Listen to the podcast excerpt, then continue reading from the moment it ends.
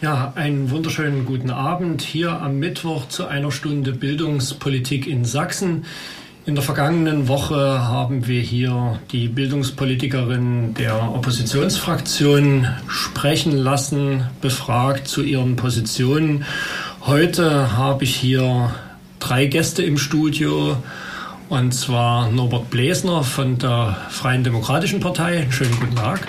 Guten Abend den Carsten Seifert, der auch letzte Woche schon da war, hier als Vertreter der Elterninitiative Apfel und Ei, äh, um hier einen kleinen Kontrast auch reinzubekommen. Guten Abend. Und den Herrn Lothar Bienst von der CDU. Ja, einen wunderschönen guten Abend. Ja, Sie zwei beide äh, sind äh, in Ihren Parteien bildungspolitische Sprecher. Und äh, mich würde und ich glaube, dass auch unsere Hörerinnen und Hörer das äh, sehr interessieren würde. Wie findet eigentlich bei Ihnen in den Fraktionen Bildungspolitik statt? Äh, sind Sie da gewissermaßen die großen Zampanos, die sich das ausdenken? Oder gibt es sowas wie Klausuren zu dem Thema? Oder wie entwickelt sich äh, bei Ihnen in der FDP sowas wie ein bildungspolitisches Programm? Ja, also zunächst, wir sind natürlich ein Team, wo alle ihre Stärken haben, alle ihre Themen haben. Wir haben eine Partei hinter uns, die viele Mitglieder hat, auch die im Bereich Bildung tätig sind. Das sind Schulleiter, das sind Lehrer, das sind von Universitäten. Also dort bilden wir unser Grundsatzprogramm. Damit gehen wir dann in den Wahlkampf. Ähm, wichtige Themen waren ja 2009, bevor wir in die Regierung gekommen sind, Thema ländlicher Raum beispielsweise, Schulen im ländlichen Raum, wo das Thema Durchlässigkeit an Schulen, Eigenverantwortung an Schulen. Also das ist die Grundlage erstmal, dass das in Partei liegt. Da gibt es viele Gremien, die sich darüber sprechen, viele Experten. Und ich bin dann sozusagen derjenige, der das dann ausführen darf und auf aktuelle Themen reagieren darf. Natürlich haben viele meiner ja, Parteifreunde, auch eigene Kinder, die dann sagen, ja, hör mal zu, dort in der, in der Schule ist Unterricht ausgefallen. Also da gibt es viele, viele Wege, wie im Prinzip Bildungspolitik ähm, passiert in der Fraktion, in der Partei. Ähm, wenn ein wichtiges Thema anliegt, dann wird es bei uns besprochen im Arbeitskreis, dann tragen wir das in die Fraktion und streiten um Mehrheiten, vor allem wenn das Thema Haushalt dran ist. Also viele, viele Wege. Ähm, und denke ich mal, das ist auch gut, dass viele an dem Thema mitarbeiten und ich sozusagen die Ehre habe, ähm, das hauptsächlich machen zu dürfen. Mhm. Wie ist das bei Ihnen? Ja, bei uns ist es natürlich ähnlich. Wir haben unser Parteiprogramm, dort werden die Eckwerte festgelegt und dann aus diesen Eckwerten heraus ergibt sich dann, äh, ergeben sich dann die Ziele, die wir uns selbst auch setzen über die Arbeitskreise, den Arbeitskreis Schule und Sport, den wir haben. Dort arbeiten neun Mitglieder mit was ich nicht gern mache. Das sind Entscheidungen vom grünen Tisch aus zu treffen. Das heißt, wir arbeiten sehr intensiv, gerade mit Praktikern zusammen, Praktikern aus Schule, wie es Kollege, Kollege Bläser bereits gesagt hatte. Also Praktiker aus Schule, beziehungsweise auch den Lehrerverbänden, äh, die uns dann äh, mit Rat und Tat auch zur Seite stehen und äh, versuchen dann natürlich aus diesen Arbeitsgesprächen heraus äh, uns eine Meinung zu bilden. Sie hatten nach Klausurtagungen gefragt. Natürlich äh, am Ende des Tages äh, gehen wir dann in Klausur, äh, versuchen dann diese Eckwerte zu bündeln, die wir gemeinsam uns zum Ziel setzen. Und dann geht die eigentliche Arbeit los, nämlich auch die Fraktion zu überzeugen. Denn alles, was mit Schule und Bildung zu tun hat, äh, bedeutet natürlich auch irgendwo ein Stück weit auch Geld. Und äh, dieses Geld müssen wir natürlich dann in den Haushalt mit verankern, um dann diese Ziele auch durchsetzen zu können. Und da brauchen wir Mehrheiten in der Fraktion. Wir sind 58 direkt gewählte äh, in unserer CDU-Fraktion. Und wie man ja weiß, jeder war in Schule, jeder kann über Schule reden. Und das ist eine große Herausforderung und der stellen wir uns. Und ich denke, wir sind auf einem guten Weg auch in der Vergangenheit, in den letzten fünf Jahren gewesen und werden das sicherlich auch in den nächsten fünf Jahren so tun. Mhm. Wie leicht ist das, die anderen davon zu überzeugen, dass äh, Schule Geld kosten darf und muss? Also das Thema Bildung hat, ich sag mal, in allen Bereichen immer Prioritäten. Ne? Wenn man darüber sprechen will, ähm, gibt es immer ein offenes Ohr. Und natürlich gibt es schon kritische Fragen. Ähm, muss das so viel kosten? Geht das nicht günstiger, ähm, effizienter? Überlegt mal dort. Und das ist dann immer ein Ring. Ja, wir alle wollen das Beste letztendlich für unsere Schulen, aber der Weg ist natürlich schon, dass auch natürlich meine Parteifreunde und Kollegen im, im sächsischen Landtag sagen, na gut, wir wollen ja auch im Polizeibereich was tun, im Bereich Kultur, im Sport und das Geld ist endlich, deswegen wird man sich dann letztendlich einigen müssen. Aber man, ich habe eigentlich immer ein offenes Ohr, aber es kommt immer die Frage, ähm, natürlich ähm, gibt es da auch einen Weg, wie ihr es effizienter machen könnt. Mhm. Ähm, wie ist das äh, ist Ihre, Ihre Darstellung, äh, wenn ich die mir so im Vorfeld angeschaut habe von den Parteien? Äh, sehe ich, dass bestimmte konkrete Themen besprochen werden. Inwieweit gibt es sowas wie eine große Linie? Arbeiten Sie an großen Linien oder sind Sie der Meinung, äh, die große Linie dessen, was existiert, reicht? Natürlich arbeiten wir an der großen Linie, das ist ganz klar, das hatten wir eingangs erwähnt. Das sind genau die Eckwerte, die wir auf unser, unseren Parteitag beschließen. Und diese große Linie verfolgen wir natürlich über eine gesamte Legislaturperiode und müssen natürlich diese große Linie äh, ein Stück weit auch untersetzen. Und das tun wir in unserer direkten äh, Arbeit in unserem Arbeitskreis, um dann letztendlich auch über den Ausschuss für Schule und Sport dann äh, bestimmte äh, Anträge äh, in das Gremium hineinzubringen, was wir dann oder Gesetzesvorlagen, die wir dann im äh, Plenum beschließen. Mhm. Also es gibt ja eine Art, man hat immer eine Art Tradition, was für Schulsystem liegt in der meisten. Also wir sind natürlich ein sehr freiheitliches Schulsystem, wo wir sagen Eigenverantwortung an den Schulen. Ähm, aber so ein Grundsatzprogramm entsteht natürlich im Vorfeld vor allem von Wahlen wo der Fachausschuss auf Parteiebene sich einen Gedanken macht, dann Parteivorstand letztendlich Online-Diskussion und dann Parteitagsbeschluss. Also eine sehr offene und sehr lange Diskussion, um wirklich dieses Grundsatzprogramm hinzubekommen um wirklich auch ähm, zu sagen, das ist unsere bildungspolitische Linie. Da wird auch mal gestritten, aber ähm, eigentlich ist die relativ klar, auch schon seit vielen Jahren, dass wir halt auf ein leistungsorientiertes Schulsystem setzen, ähm, auf Themen wie Durchlässigkeit, Wohnortnähe. Ähm, das gibt es einen breiten Konsens bei uns und der wird im Prinzip auch jetzt mit den neuen Barprogrammen ist also fortgesetzt worden. Mhm. Sie sprachen beide davon, dass Sie auch äh, Leute anhören, die aus dem Bildungsbereich kommen. Äh, auf welche Art und Weise wählen Sie die aus? Sind das äh, jetzt Leute, die bei Ihnen zum, äh, zur Gruppe gehören oder äh, gehen Sie da auch systematisch vor? Selbstverständlich. Also wir müssen ja sehen, in welcher Schulart wir uns bewegen. Das heißt also, wenn wir das Thema frühkindliche Bildung besprechen, dann holen wir uns natürlich die äh, Leute mit an den Tisch, die dort äh, das Sagen haben im Land Sachsen, also zum Beispiel Paritätische zum Beispiel, die uns dann mit unterstützen. Wenn wir im Grundschulbereich uns bewegen, dann holen wir uns äh, von den Lehrerverbänden äh, die Leute äh, mit ins Boot, die, die äh, eben dort das Sagen haben und so mach, setzt sich das in allen Schularten fort. Mhm.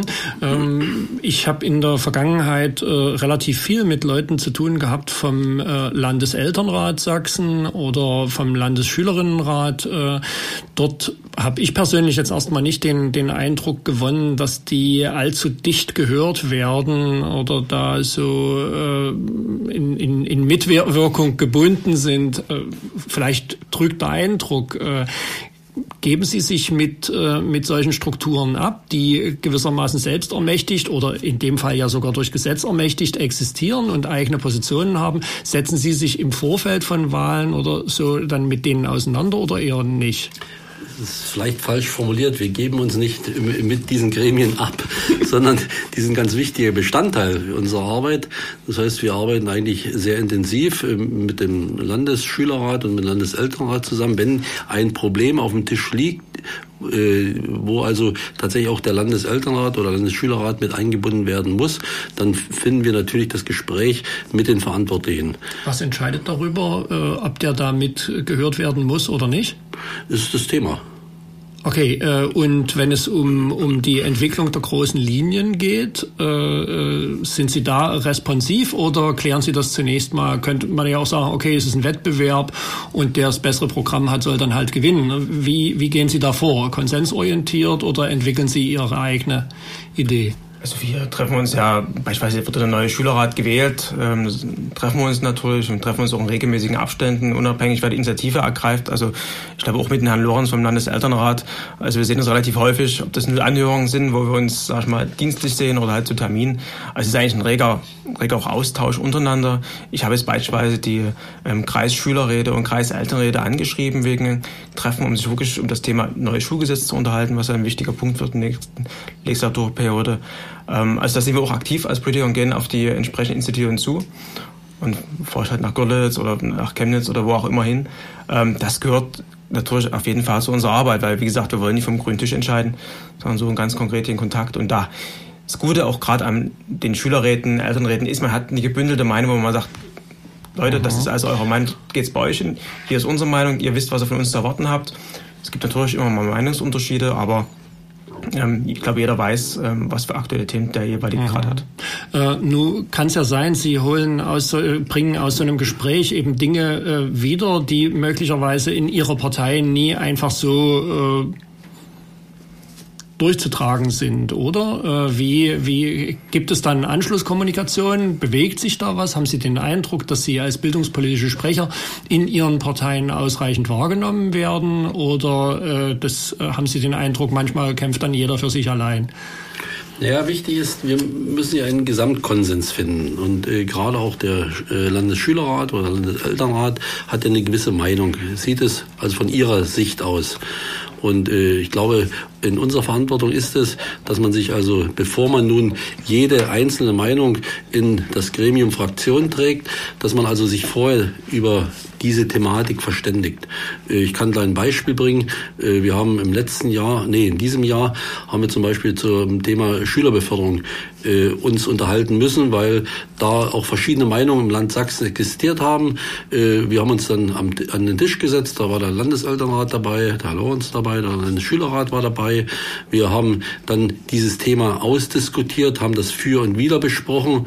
Das ging dann so weit, dass wir auch eine Anhörung im Sächsischen Landtag hatten und dann aus der Anhörung heraus eine Reflexion wieder mit diesem Gremium, also Landeselternrat, Landesschülerrat, gemacht haben, um dann äh, perspektivisch auch mal darüber nachzudenken, wie in Zukunft auch äh, Schülerbeförderung, hier konkret Schülerbeförderungskosten dann auch im Land vielleicht mal neu strukturiert werden könnten. Da werden wir dann in der konkreteren Runde nochmal draufkommen.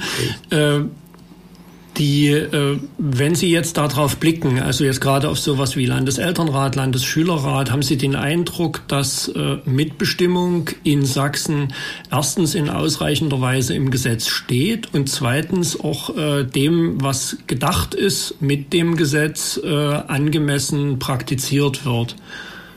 Also wir haben ja in, in Sachsen eine Drittelparität beispielsweise, ähm, die bundesweit gar nicht so verbreitet ist. Es gibt Länder, da kämpfen die gerade drum, ähm, die entsprechenden ähm, Gremien, also Eltern und Schüler. Ähm, ich glaube, wir sind in Sachsen gut aufgestellt. Es gibt immer kleine Themen, ähm, was ich beispielsweise von Landesschülerrat auch mitgenommen habe. Also die Beteiligung von freien Schulen im Landesschülerrat ist so ein Thema, was wir dann schauen, mit dem nächsten Gesetz ähm, lösen zu können, wie es da rechte Möglichkeiten gibt. Von uns ist der Wille auf jeden Fall da. Und da sogar ein Tatasbeschluss dazu getroffen. Ähm, also das, das nehmen wir auf jeden Fall mal mit. Ja. Und, und die Praxis, äh, haben Sie den Eindruck, dass äh, das reicht, das funktioniert oder gibt es äh, Nachregelungsbedarf? Nein, ich denke, das funktioniert recht gut. Also gesetzlich ist es ja eh geregelt. Äh, ich sage, jedes Gremium muss auf seiner Ebene erstmal Arbeit tun. Das heißt also, gerade im Landeselternrat muss es einen Konsens geben über ein bestimmtes Thema. Und dann gibt es diejenigen, die Verantwortung tragen. Also ich sage nochmal den Namen Herr Lorenz, der das dann, oder die Frau Grundmann, äh, die das dann äh, an uns herantragen und wir uns dann mit diesen Themen auseinandersetzen müssen, um dann natürlich auch Schlussfolgerungen für eine spätere, vielleicht Gesetzesgebung oder spätere Arbeit dann äh, Grundlage haben. Mhm. Ähm, ich hatte bloß soweit äh, mitgenommen, dass es eben keinen Befassungszwang gibt äh, äh, innerhalb des Parlaments äh, für die Dinge, die von diesen beiden äh, Institutionen irgendwie geäußert werden. Also das wäre ja jetzt gewissermaßen der, der Platz nach oben, der bestehen würde, dass man sagt, okay, äh, das, das sind Organisationen, die im vorpolitischen Raum tätig sind äh, und wir zwingen uns da auch irgendwie als Parlament damit umzugehen und überlassen das nicht unserem guten Willen. Ja, vielleicht nochmal Nachsatz dazu. Äh, es ist ja ein äh, äh, Zwang dahinter. Den Zwang würde ich nicht mal sagen. Ich habe ja vorhin gesagt, wir äh, wollen ja äh, gerade diese Kompetenzen, die gerade vom Landeselternrat und auch vom Landesschülerrat und ihre Meinung, die sie dort mitbringen, äh, die wollen wir ja in unsere Arbeit mit einfließen lassen. Natürlich ist es so, dass nicht die Meinung der Einzelnen nun dazu führt, dass es irgendwo im Parlament dann irgendwelche Beschlüsse zu Beschlüssen kommt. Nein, wir wollen die, die Themen, die dort im Land vorhanden sind, die, die wollen wir aufgreifen, die wollen wir in unsere tägliche Arbeit einfließen lassen und das machen wir auch. Es gibt jetzt beispielsweise den, den runden Tisch für das Schulgesetz, wo die, die Eltern und die Schüler mitwirken. Ähm, ich glaube, so muss auch ähm, Beteiligung gelebt werden. Ne? Das ist auch vom Ministerium, was jetzt den Entwurf natürlich erarbeitet, ähm, schon im Vorfeld aktiv die beiden mit einbezieht. Danach ist es sowieso, wenn das Ministerium einen Gesetzentwurf macht, müssen die auch über Landesbildungsrat mit eingebunden werden. Da ist das entsprechend gesetzlich auch normiert. Wenn wir als Fraktion was machen, ist natürlich auch unser Wille, die äh, immer mit zu beteiligen. Ähm, weil ich glaube, ähm, es ist wichtig, wenn man das vorher bespricht, um auch mal Irritationen auszuräumen oder was zu erklären oder vielleicht Anregungen aufzunehmen. Ich glaube, das ist das ist Wollen, das ist das Wichtigste. Ähm, ob man dann in jedem Fall das gesetzlich normieren muss, ist eine andere Frage. Ich bin eher dafür, dass es dann auf freiwillige Basis dann auch wirklich praktiziert wird und gelebt wird. Mhm. Ich habe in meinen Gesprächen mit verschiedenen äh, Bildungsakteuren äh, bin ich immer wieder auf die große Unbekannte, die Sächsische Bildungsagentur gestoßen äh, und auch auf die Verwaltung des Kultusministeriums. Ähm, welchen Einfluss haben die eigentlich? Ist das ein freistehender Einfluss? wie, wer ist mal ganz salopp gefragt, Ross, wer ist Reiter? Steuert die Politik das, was in der sächsischen Bildungsagentur passiert, oder steuert die sächsische Bildungsagentur die Politik? Also erstens mal, ich glaube, zuerst steuert das Kultusministerium die sächsische Bildungsagentur ähm, als vorgesetzte Behörde. Ähm, ist unser Job natürlich zu kontrollieren, was gemacht wird. Ähm, direkte Befehlsgewalt, sage ich mal, haben wir natürlich nie als, als Abgeordnete. Aber wenn es natürlich zu Fehlverhalten kommt oder zu Problemen kommt, ähm, dann kommen die Schulen zu uns, kommen Schulleiter vielleicht zu uns, da kann man nachfragen und dann kann man es immer mit dem Ministerium besprechen. Ähm, das ist der Weg, wie es eigentlich läuft. Es gibt wie in jeder Verwaltung, die eine gewisse Größe hat, und das ist eine Riesenverwaltung, ähm, immer mal Probleme, das ist völlig klar. Und es gibt immer neue politische ähm, Vorschläge, die umgesetzt werden müssen. Und da muss auch jeder mitgenommen werden in der Verwaltung. Das kostet manchmal Kraft. Aber so ist eigentlich immer der vernünftige und normale Weg. Vielleicht darf ich noch ergänzen. Man muss ja sehen, auf der einen Seite ist es die Legislative, auf der anderen Seite die Exekutive. Und das sind Verwaltungsstrukturen. Und die Verwaltungsstruktur ist so aufgebaut, dass natürlich das Kultusministerium der oberste äh, äh, Dienstherr ist und die Bildungsagenturen, die sächsischen Bildungsagenturen sind natürlich nachgeordnet. Und da gibt es Regularien, da gibt es Gesetze, gibt es Arbeitsbeschreibungen und an diese Regularien haben sich dann genau diese Systeme, die ich gerade genannt habe, natürlich zu halten. Das letzte Lied übrigens ist dann natürlich der Bereich Schule, also der Schulleiter mit seinem Kollektiv und äh, der hat auch sich an bestimmte Regularien zu halten. Und dieses System in sich geschlossen muss funktionieren. Und die Frage da, lautet, funktioniert Und, und das, und wenn es funktioniert, sind wir glücklich. Da haben wir also kein Zutun, müssen wir nicht zutun tun. Wenn es nicht funktioniert, dann sind wir natürlich gefragt und dann setzen wir uns ein, dass es in Zukunft besser funktioniert oder eben funktioniert. Genau. Und wie stark ist jetzt der Einfluss der Fraktionen? Äh, können Sie da Einfluss geltend machen als Regierungsfraktion, äh, wie das Kultusministerium äh, mit solchen Fällen umgeht? Also in den USA zum Beispiel, ich sprach es vorhin gerade an, äh, ist es so, dass einfach mal zu Beginn einer neuen Legislaturperiode ein Haufen äh, Abteilungsleiter erstmal einfach gefeuert werden, die können sich neu bewerben und äh, dann beginnt das Spiel von vorne. Das ist nicht unbedingt so, dass das für alle für alle Dinge von Vorteil ist.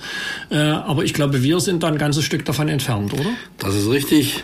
Äh, wir haben ja auch ein anderes System. Ich spreche jetzt mal den Beamtenstatus an. Der ist nicht so einfach zu feuern, ist auch nicht notwendig. Äh, aber die Frage war ja, welchen Einfluss hat die Fraktion dann auf eventuelle Missstände oder Unwägbarkeiten? Ich glaube, wir brauchen, und das zeigt doch die Vergangenheit, die Fraktion in einem solchen Fall überhaupt nicht einzuschalten. Denn wenn wir irgendwo ein Problem erkennen im Land, egal auf welcher Ebene dieses Problem existiert, dann haben wir eine starke Kultusministerin, äh, mit der wir dann auch direkt äh, Kontakt aufnehmen, die dann sofort auf diese Systemunwägbarkeiten, so will ich es mal formulieren, äh, reagiert.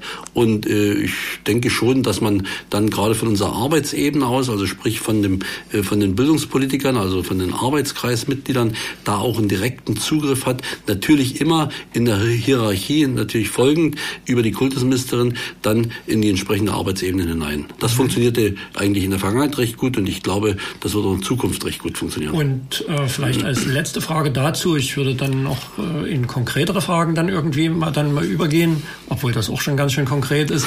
Äh, äh, welche äh, haben Sie den Eindruck, dass Sie ausreichend informiert sind, um äh, das einzuschätzen, wie dieses Verhältnis sich konkret da so umsetzt. Man weiß nie immer alles, klar. Aber äh, haben Sie das Gefühl, dass äh, quasi die Rechenschaftslegung der, äh, der, der, äh, des, der Ministerin konkret äh, oder der SBA, dass die ausreicht, damit sich in den Fraktionen auch ein, ein angemessenes Bild gemacht werden kann? Doch, ich denke schon. Vielleicht darf ich gleich nochmal antworten. Ich denke schon, dass wir da recht gut informiert werden, äh, weil wir auch ständig im Gespräch sind mit der ministeriellen Ebene und mit der Staatssekretärebene. Äh, natürlich, wenn es ein Problem im Land gibt und wir erfahren von diesem Problem nicht, weil da irgendwo äh, ein, ein, ein Nachrichtenbruch äh, entstanden ist, äh, dann können wir natürlich als Politiker nicht darauf reagieren. Deswegen bin ich auch immer sehr dankbar, wenn man uns auch dann direkt informiert, also äh, von der Arbeitsebene, wenn es da zu Unwägbarkeiten kommt, um dann dieses Problem auch aus der Welt zu schaffen. Also mit der neuen Ministerin muss ich sagen, funktioniert das wirklich gut. Ähm, natürlich gibt es immer eine es gibt immer eine Hohl- und Bringschuld, sagt man immer so schön. Ähm, das heißt, wenn wir ein Problem oder Informationsbedarf haben, dann müssen wir halt immer nachfragen und ähm, im Regelfall ähm, wird das auch beantwortet, kriegen wir die Zahlen, Informationen, die wir haben wollen.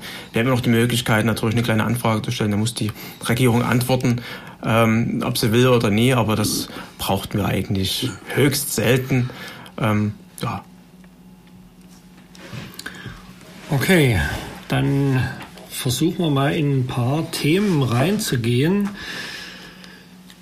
Äh, wir haben in den vergangenen Wochen hier 16 Sendungen zelebriert und äh, zwei Themen, die sich als sehr schwerwiegende Themen äh, zeigen, ist zum einen die Frage, wie funktioniert Bildung in äh, ländlicheren Regionen oder in Regionen, die von mehr äh, Fluchtbewegungen gekennzeichnet sind, von vor allem mittelgroßen Städten, ne, Kleinstädte, mittelgroße Städte. Da hat es äh, ja auch in der Vergangenheit eine ganze Menge Druck auf der Straße gegeben, wo Leute gesagt haben, wir wollen nicht, dass unsere Schule geschlossen wird, aber es geht dort, glaube ich, um Perspektive und äh, im zweiten geht es um verschiedene, äh, also Menschen mit verschiedener Bildungskapazität. Äh, geht es um Fragen Inklusion? Geht es darum, ob mit diversen Lernzielen Menschen gemeinsam in einem Unterrichtsraum sitzen sollten oder nicht?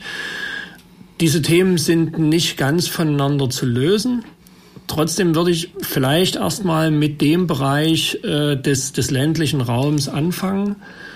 Ähm, Sie haben sich äh, 2010 hat es einen Doppelhaushalt gegeben und äh, dann wurde in der Folge erstmal ein Moratorium verhängt, dass keine weiteren Schulen mehr im ländlichen Raum geschlossen werden. Ähm, halten Sie ein Moratorium für eine zukunftsfähige Lösung?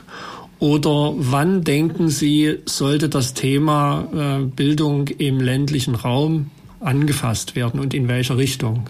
Also zunächst, das Moratorium war für uns ein Riesenerfolg. Wir haben seit 2004 sitzen wir im Landtag. Das war eines der wichtigsten Themen, die wir als FDP hatten, haben da auch Plakate gehangen und so weiter. War der Druck auch, auch von unserem Bürgermeister noch dort was zu machen, dort auch zu liefern.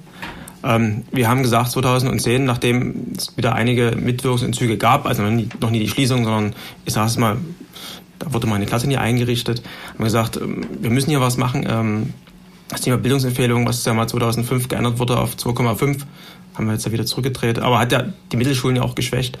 Ähm, deswegen haben wir es dort verankern können, was 23, 24 Schulen konkret auch geholfen hat. Das ist eine ganze Menge. Das ist fast, fast jede zehnte Mittelschule letztendlich im ländlichen Raum, die, wir da, die da betroffen war vom Moratorium. Das muss jetzt mit den Schulgesetzänderungen, die ja angestrebt ist in der neuen Legislatur, auch, auch gesetzt werden. Ähm, das ist unser ganz klares Ziel. Ähm, Moratorium war für die fünf Jahre, das ist auch gut so. Es wirkt auch bis zur Gesetzesänderung. Wir haben da also auch keinen Handlungsdruck, dass das Gesetz möglichst schnell beschlossen werden muss. Aber wenn das kommt, soll das mit verankert werden, weil ich glaube, der ländliche Raum kann hier noch weiter geschwächt werden. Es wird zwar immer mal noch eine einzelne Grundschule geben, wo es eben wirklich keine Kinder mehr gibt, ne, weil mit drei Kindern pro Jahr wird es schwierig. Aber grundsätzlich ist die Struktur gerade im Oberschulbereich so, dass er nie weiter ausgedünnt werden kann. Äh, vielleicht darf ich noch ergänzen. Wir hatten tatsächlich ein Problem und wir haben das immer noch. Das Problem, wir haben nämlich ich will es nicht mal als Problem bezeichnen, wir haben ein Schulgesetz. Und an dieses Gesetz müssen wir uns halten. Und äh, dort in diesem Schulgesetz werden Rahmenbedingungen festgelegt. Und diese Rahmenbedingungen, wie ich bereits sagte, müssen natürlich eingehalten werden. Wir haben uns aufgrund der schwierigen Situation gerade 2010, wir hatten da gerade im Doppelhaushalt, hatten wir ja auch ein finanzielles Problem hier im Land Sachsen, ähm, haben wir uns dazu äh, haben wir dazu beschlossen, dass wir also in dieser Legislatur das Schulgesetz nicht anfassen und über diese Moratoriumsfrage beziehungsweise Antwort ist es ja, äh, äh, die Schulen in Sachsen erstmal konstant und stabil halten. Fakt ist eins, wir sehen nicht nur die ländlichen Räume, wir sehen auch die Ballungsräume wie Dresden, Leipzig, Chemnitz, die natürlich andere Probleme aufweisen, äh, sehen wir als ein Schulsystem und für dieses Schulsystem brauchen wir Lösungen.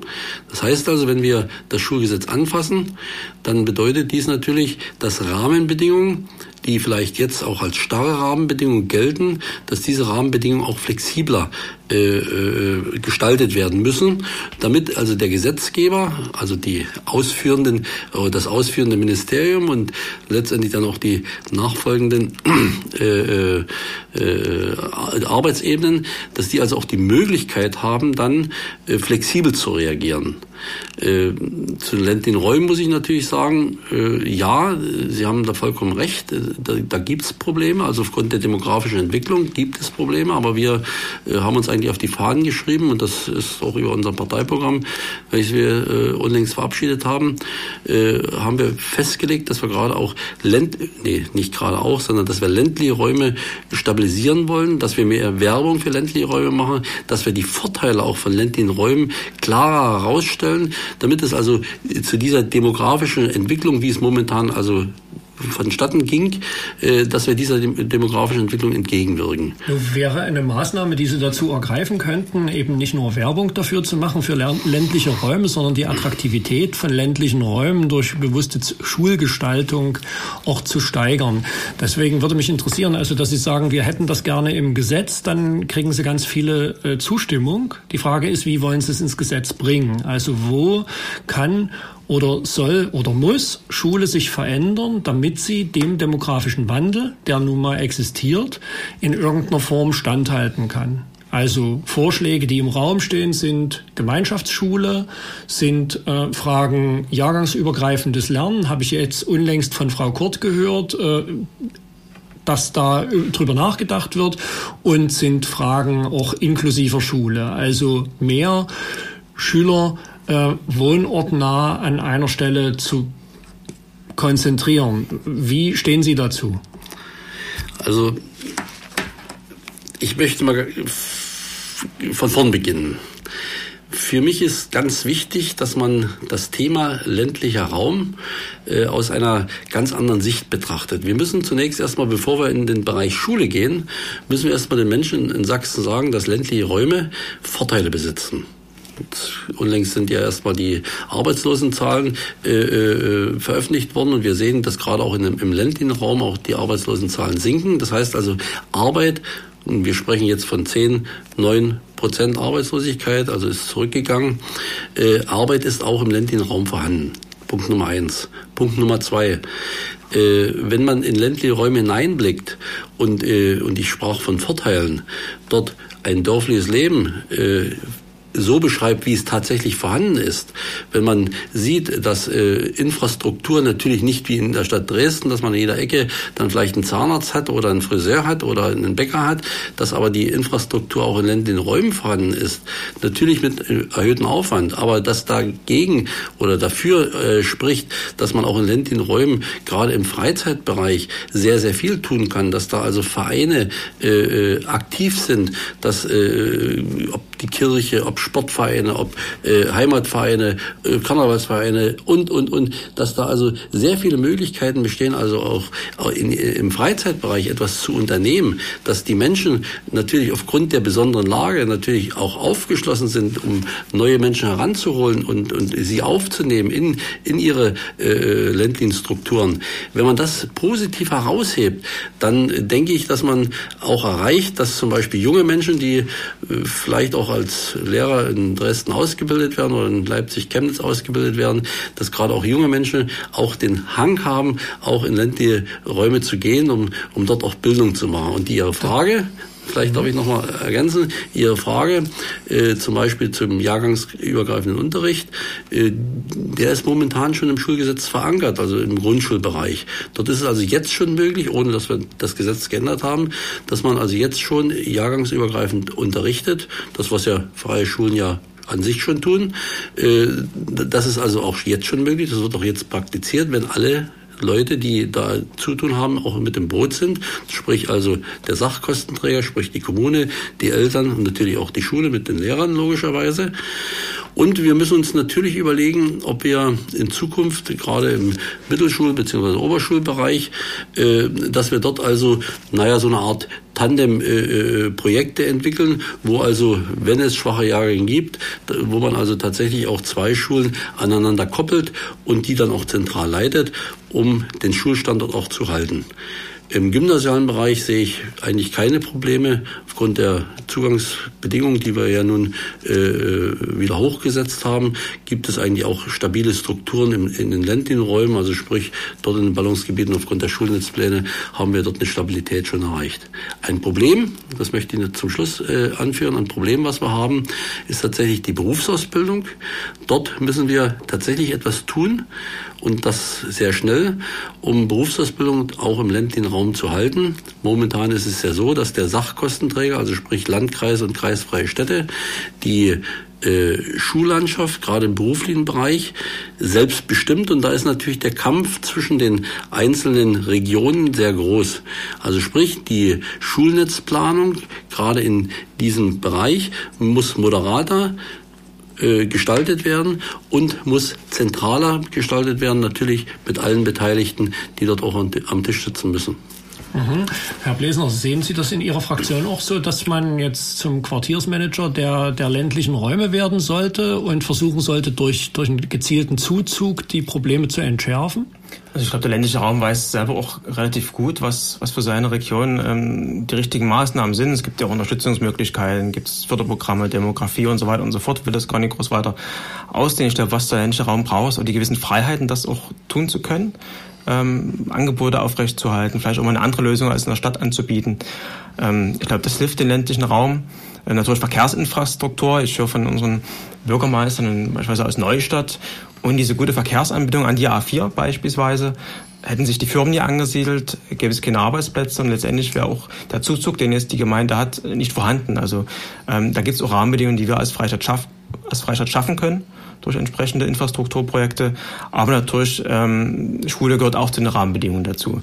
Moratorium hat gezeigt, eine einzügige Oberschule kann funktionieren. Ähm, natürlich gilt es da auch gewisse Projekte zu entwickeln. Mein Kollege Herr Binz hat es schon gesagt, Tandemlösungen, wo man eben auch das Thema dadurch ähm, zusätzliche Angebote absichern kann. Weil klar ist, je kleiner eine Schule, desto schwieriger wird es, ganz, ganz viele Angebote anzubieten ähm, im schulischen Bereich. Deswegen ist es dann auch sinnvoll, dass diese Standorte miteinander kooperieren ähm, und das muss sich auch in der Zukunft auch entwickeln.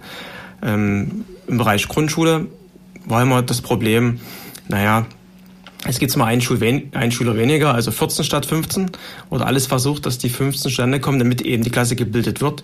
Ich glaube, hier braucht man auch flexible Lösungen. Beispielsweise, dass man die Gesamtschülerzahl in der Grundschule nimmt. Wenn man nicht mehr jedes Jahr draufschauen muss, wurde gerade einer in dem Jahr geboren oder wurde zurückgestellt oder wie auch immer. Ich glaube, das kann ein neues Schulgesetz leisten und das, denke ich mal, ist auch verträglich mit dem Schulsystem, was wir in Sachsen haben, nämlich mit vielen Angeboten, mit einer Leistungsorientierung und das zusammen mit dem wohnortnahen Schulkonzept, das lässt sich verwirklichen. Mhm. Jetzt haben Sie beide von Gestaltungsspielräumen gesprochen, äh, die man da äh, haben, schaffen sollte und so weiter. Mich würde jetzt interessieren, wer soll gestalten?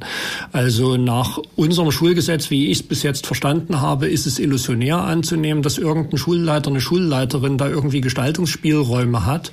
Die haben sie de facto nicht. Und äh, also wer soll gestalten? Soll die SBA das gestalten? Soll das Kultusministerium das gestalten? Sollen das die, die Leute an den Orten gestalten? Und was muss da im, äh, im Schulgesetz in Richtung äh, von, von Mitwirkungsmöglichkeiten eigentlich gegebenenfalls getan werden? Also ich hatte vorhin schon gesagt, dass wir ja ein neues Schulgesetz benötigen, also unser Schulgesetz überarbeiten müssen, um den neuen Herausforderungen, äh, die wir tatsächlich äh, auch, auch auch im ländlichen Raum haben, aber auch in den Ballungszentren haben, auch gerecht werden, zu werden. Das heißt also, wir werden uns äh, zur kommenden Legislatur, in der kommenden Legislaturperiode werden wir uns also sofort auch diesem Thema widmen. Dort werden wir die Gestaltungsräume verändern müssen, damit also tatsächlich diese, diese Starrheit des momentanen äh, Systems eben aufgehoben wird. Und Trotzdem und konkret, sollen die Schulleiter da mehr Gestaltungsspielräume bekommen oder soll es äh, irgendwo mehr, äh, mehr Flexibilität in der Gestaltung durch eine Zentrale geben? Ja, da muss man, da muss man mal ins, ins Thema hineingehen. Äh, von welchen Gestaltungsräumen sprechen wir? Sprechen wir von Gestaltungsräumen, ich, nun sage ich in der Bildung, also sprich den Lehrplänen, also inhaltliche Gestaltung, die haben wir momentan schon. Da gibt's also Die meine ich nicht, aber wenn Sie von einem Tandem sprechen, sollen sich die zwei Schulleiter treffen oder wollen Sie die zwei Schulleiter zusammenstecken? Das ist doch jetzt die, die Frage ums Ganze. Richtig, also wenn wir von, von Tandem, wenn, wenn das das Beispiel sein soll, wenn wir von Tandem sprechen, dann soll es dann dazu kommen, dass ein Schulleiter sozusagen das Sagen über beide Schulstandorte hat, das Kollegium austauschbar ist und die Flexibilität an diesen beiden Standorten, der Kollege Bläsen hat es ja gerade gesagt, dass man also dann eine Gesamtschülerzahl sieht und dann die Flexibilität auf diesen beiden Standorten dann ausgeweitet wird. Wenn wir von Personalentwicklung sprechen, dann muss ich auch sagen, dass es momentan schon so ist, dass auch der Schulleiter eben Personalentwicklung für seine Schule betreibt dass er diese Personalentwicklung natürlich an die SBA je nachdem welchen Bereich er ist, äh, natürlich meldet und dann über den Stellenplan des Landes und da werden wir auch auch immer irgendwo ein paar Eckpfeiler haben, über die wir nicht hinwegspringen können, dass man also über diese, über diese Stellenzahl dann flexibel entschieden werden kann. Also diese Flexibilität, die haben wir momentan schon, aber die werden wir in Zukunft natürlich noch mehr brauchen. Gut, das heißt, Sie würden also in erster Linie die Gestaltungsspielräume für die Sächsische Bildungsagentur verändern. Dann, dass die, gesetzlichen Vorlagen äh, flexibler formuliert sind, so dass sich dort Gestaltungsspielräume für eine dennoch äh, zentral verwaltete äh, Schule, äh, auch, auch weiter im gleichen Umfang zentral verwaltete Schule diese Weil das sind ja Forderungen, die im Raum stehen, dass gesagt wird, mehr Autonomie für Schulen, ne? dass sie ihren Haushalt flexibler gestalten können, dass sie auch schauen können, wie sie beispielsweise sich vernetzen mit anderen Kräften, die innerhalb der Gesellschaft existieren. Beispielsweise Beispiel Schulsozialarbeit oder sowas, ne? dass, dass da irgendwie äh, mehr Öffnungen äh, reinkommen. Das haben Sie jetzt erstmal so nicht im Sinn. Also nochmal, wenn wir über, über Haushalt, also die Sächsische Bildungsagentur ist ein, äh, ein Mosaiksteinchen im sächsischen Schulsystem. Genauso wie das Kultusministerium, genauso wie jede einzelne Schule in Sachsen. Das heißt, dieses, diese, diese Mosaiksteine müssen, muss immer ein Gesamtbild ergeben. Wenn wir von Haushalten sprechen, dann muss man wiederum unterscheiden. Wenn wir von, von den Sachkosten sprechen, dann haben wir natürlich Sachkostenträger. Und die Sachkostenträger im Land Sachsen sind, ist die kommunale Ebene oder sind die Landkreise oder kreisfreien Städte. Die haben also die Sachkosten in ihrem Haushalt eingestellt. Dann kommt es wieder darauf an, wie reich oder wie arm ist die Kommune oder die Stadt. Und dann richtet sich natürlich das Budget der Sachkosten danach. Die Personalkosten, die werden in Sachsen vom Land Sachsen finanziert und werden dort begleitet. Und dort äh, wird es, dort gibt es einen Stellenplan und in diesem Stellenplan müssen wir uns bewegen. Aber die Variabilität in diesem Stellenplan, dort sage ich, dort gibt es sicherlich Reserven, die wir natürlich dann auch versuchen über das nächste Schulgesetz, naja, besser zu organisieren. Mhm. Wie sieht das Ihre Fraktion, Herr Bresen? Ja gut, wir haben natürlich beim Thema Eigenverantwortung von Schulen, ähm, wir haben jetzt auch einen Beschluss im Landtag, dass wir so ein Modellprojekt machen wollen. Ähm, natürlich auch schon den Wunsch, dass mit dem neuen Schulgesetz es da Verbesserungen gibt, gerade was die Stärkung der Schulleitung betrifft. Ähm, es wird nie so, es wird nicht so sein derzeit und auch in Zukunft, äh, dass die jetzt selbst ähm, Chef aller Lehrer sind und vollständig bewirtschaften. Aber was wir. Das wollen, glaube ich, die wenigsten. das, das, wollen sie nämlich auch gar nicht. Ähm, sondern was möglich sein muss, ist, dass sie gewisse Möglichkeiten haben, irgendein eigenes Budget ähm, ich sage mal, ob das nur ein Leistungsprämie mal ist von Lehrer, ob das mal eine gewisse auch Fortbildungsmaßnahme ist. Da haben sie derzeit übrigens schon ein Budget, äh, was sie selbst bewirtschaften können. Aber das Thema Unterrichtsversorgung haben wir 12, 12,5 Millionen im Haushalt. Das wird noch zentral durch die Bildungsagentur verwaltet beispielsweise. Da könnte man auch den, den Schulleitungen diese Kompetenz geben. Vor allem natürlich bei den größeren Schulen, also Berufsschulzentren sowieso, ähm, Gymnasien, größere Oberschulen, bei Grundschulen muss man immer sehen, weil natürlich der Schulleiter auch dann nie die Möglichkeiten hat, ähm, aufgrund der Stundendeputate, was er hat, auch wirklich das auch wahrnehmen zu können, diese Eigenverantwortung. Aber ich glaube, dass auch die Schulleiter dafür bereit sind, mehr Verantwortung zu übernehmen. Haben sie auch immer wieder geäußert, gerade der Philologenverband. Das meine ich aber nicht. Also ich mhm. würde jetzt äh, versuchen nochmal konkret. Also mhm. wir haben seit Hennersdorf zum Beispiel das Phänomen, dass Leute an der Schule gesagt haben, wir wollen diesen Ort halten, wir wollen das gestalten und wir haben auch eine Idee davon, wie das geht. Inzwischen haben wir da eine freie Schule. Äh, das ist die Frage, ob das äh, äh, gut. Ja, äh, äh, die Frage ist, ob das so gezielt ist, ob es tatsächlich darum geht, äh, äh eine, eine autonome Schule ist per se eine freie Schule? Oder wollen Sie gewissermaßen diese Mosaiksteinchen, wie Sie sie benannt haben, auch in ihrer Gewichtung gegeneinander diskutieren mhm. oder wollen Sie das nicht? Also Sie können ja auch einfach sagen, nein, wir wollen das nicht, sondern wir sagen, es, äh, die, die, die grundsätzliche Ordnung, so wie sie jetzt existiert, ist okay. Nur das Papier, an das Sie sich alle halten müssen, äh, muss neu geschrieben werden. Oder Sie sagen, nein, wir wollen da gerne äh, äh, irgendwas auch dort neu nivellieren und in welchem Umfang. Darauf richten sich die Fragen von mir. Also das, ich glaube, das Thema Seifernersdorf ähm, beim Thema Autonomie von Schulen ist, ist würde ich da mit reinnehmen. Ähm, was, denke ich mal, wir haben ein Urteil zu den freien Schulen, was so eine Folge auch sein wird, dass die staatlichen Schulen auch mehr werden wie freie Schulen, jetzt von der Organisationsstruktur her, ähm, weil ich glaube, dezentrale Steuerung auch besser funktioniert. Die Bildungsagentur wird mehr zum Berater werden müssen und zum Anleiter. Also das Thema jahrgangsübergreifender Unterricht beispielsweise ist im Gesetz drin. Ähm, aber natürlich brauchen die Schulen Anleitung, dafür gibt es einen Leitfaden. Ne? Deswegen wird sich eher darauf zielen, solche Leitfäden zu machen, ähm, ähm, Hinweise zu geben und jetzt keine Erlass beispielsweise zu schreiben. Ich glaube, da wird sich etwas austarieren, die ist auch schon auf dem Weg dahin, die Bildungsagentur und die ganze Schulaufsicht, mehr beratend tätig zu werden und die Schulen in ihrem Weg zu unterstützen. Ähm, was das Thema Fernersdorf anbetrifft, ist natürlich keine freie Schule, weil ähm, sie haben einen Antrag gestellt, ähm, ich wünsche mir natürlich eine Lösung für die Schüler dort vor Ort, dass die jetzt wieder in regulären Unterricht kommen, weil derzeit ist ähm, eine sehr unbefriedigende Situation. Es hat damals übrigens auch der Landkreis beschlossen, dass die Schulen geschlossen werden. Schon damals, 2008, 2007, also der alte und der neue Landkreis haben das beschlossen. Ähm, und deswegen wünsche ich mir natürlich dort eine Lösung, die dann wieder im rechtlichen Rahmen ist. Ähm, was nie sein kann, dass jeder einfach mal sagt, ich mache jetzt Schule und holt sich zehn Kinder, unterrichtet die und sagt, das ist meine äh, Schule und jetzt kriegen sie einen Abschluss. Also das hat dann auch nichts mit Autonomie zu tun, sondern das ist dann ich sag's mal, wirklich Wildwuchs, den wir da bekommen und dann nie wünschenswert sein kann. Mhm. Vielleicht darf ich das noch ergänzen, ja. weil es mich ja unmittelbar betrifft. Ich bin ja auch Kreisrat bei uns im Landkreis Görlitz und äh, ehemals äh, Niederschlesischer Landeskreis.